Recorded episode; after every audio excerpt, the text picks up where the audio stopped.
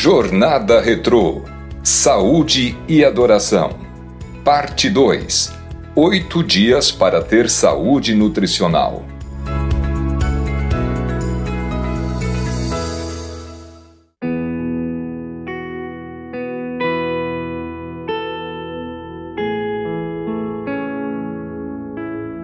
Décimo primeiro dia Alimentação natural Quebrando mitos.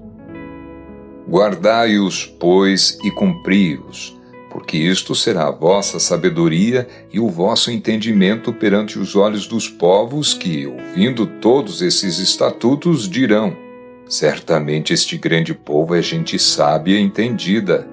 Deuteronômio capítulo 4, verso 6.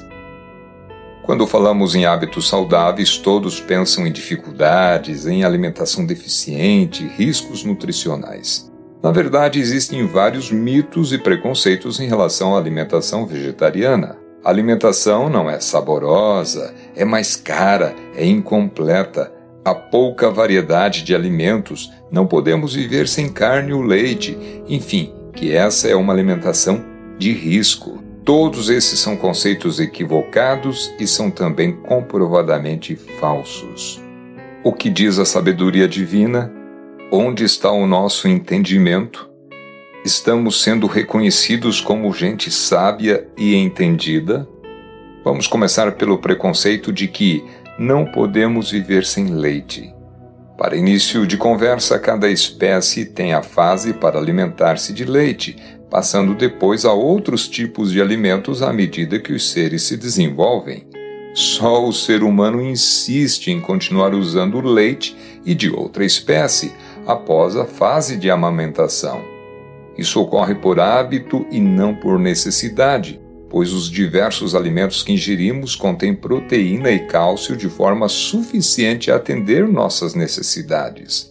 O medo da falta desses nutrientes é totalmente infundado para aqueles cuja alimentação é constituída de vegetais, principalmente cereais integrais e hortaliças verdes. Além disso, a digestão do leite exige a presença de bactérias existentes no trato gastrointestinal de bebês e crianças, cuja quantidade vai sendo reduzida à medida que crescem, tornando inviável o completo aproveitamento do leite. Sendo assim, caso haja uso de laticínios, é aconselhável que seja na forma de iogurte para o melhor metabolismo e absorção pelo organismo. Quanto à ideia de não podermos viver sem carne, seria desacreditar da orientação divina sobre o alimento ideal ser o de origem vegetal. E disse Deus ainda: Eis que vos tenho dado todas as ervas que dão semente e se acham na superfície de toda a terra, e todas as árvores em que há fruto que dá semente. Isso vos será para mantimento. Gênesis 1, verso 29. Em nossos dias, Há um grande movimento em favor do vegetarianismo em revistas, pela televisão e sites da internet.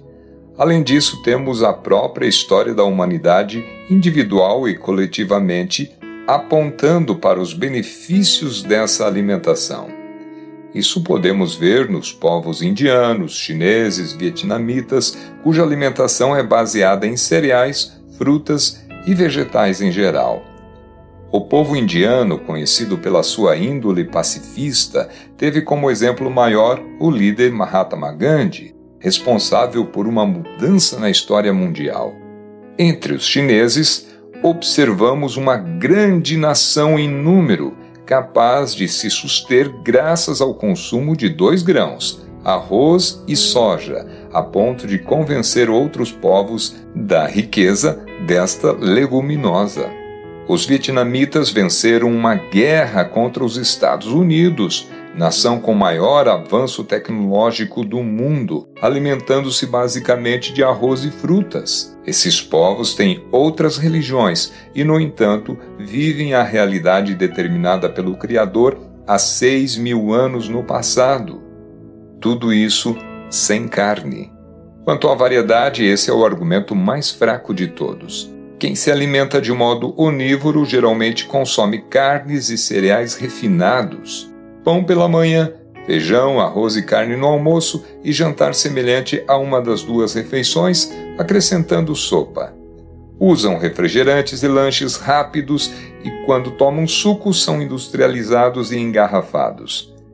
Pensam que comem frutas e vegetais, mas estão longe do ideal preconizado pela Organização Mundial de Saúde, que recomenda nove porções de vegetais por dia, entre frutas e hortaliças.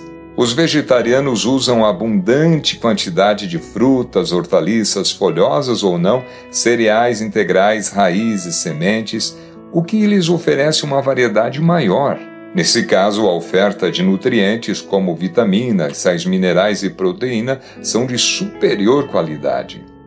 Os alimentos de origem vegetal oferecem tudo o que o ser humano precisa para ter uma alimentação saudável, completa e equilibrada. Pare, medite e ore. Você fica incomodado quando esse assunto é abordado? Como pode perceber, o regime vegetariano é um dos hábitos que deveria ser adotado por todo aquele que quer ter melhores condições de saúde. Tendo boa saúde, você poderá fazer mais pela causa do Evangelho e terá mais clareza de pensamento. Você é vegetariano? Se não, por quê?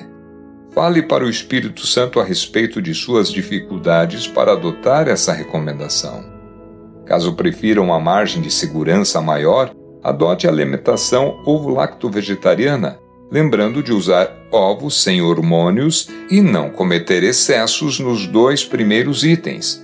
Ovos no máximo duas vezes por semana e laticínios só desnatados. Nos casos de intolerância ou alergia, prefira o leite de soja desenvolvido inicialmente por um médico adventista na China na década de 70. O Dr. Harry Miller foi cirurgião e missionário e até os 90 anos trabalhou como consultor para a Organização Mundial de Saúde. O sabor da alimentação natural é bem diferente do sabor dos alimentos cárneos e vai levar um tempo para você se acostumar com o sabor suave das frutas e hortaliças. Aproveite para fazer um jejum de sucos e use bastante água nos intervalos, limpando suas papilas gustativas e familiarizando-as com os novos sabores. Pare, medite e ore. Faltam 29 dias para o reencontro. Gostaria de fazer um teste adotando a dieta vegetariana até o nosso próximo encontro? Quem sabe você passa a apreciá-la e poderá ser um vegetariano em definitivo. Fale agora com o Espírito Santo sobre isso. Ele vai ajudá-lo a tomar a decisão correta. Prepare alimentos de forma simples e abuse dos temperos como alho, cebola, tempero verde em geral e cominho, se não houver intolerância. Quanto ao custo dessa alimentação, se você a considera realmente mais cara, eu ousaria fazer a pergunta de Eunice Leme. Abre aspas. Então Deus errou desde o princípio? Fecha aspas. A sabedoria deve ser usada ao preparar a refeição considerando a região do país que o produz e a época do ano. Na região nordeste do Brasil, a comida deve ser baseada em produtos locais como o milho e a castanha de caju. Se for no sul, o pinhão é mais comum. E no norte, use a castanha do Pará ou castanha do Brasil, como é conhecida no exterior.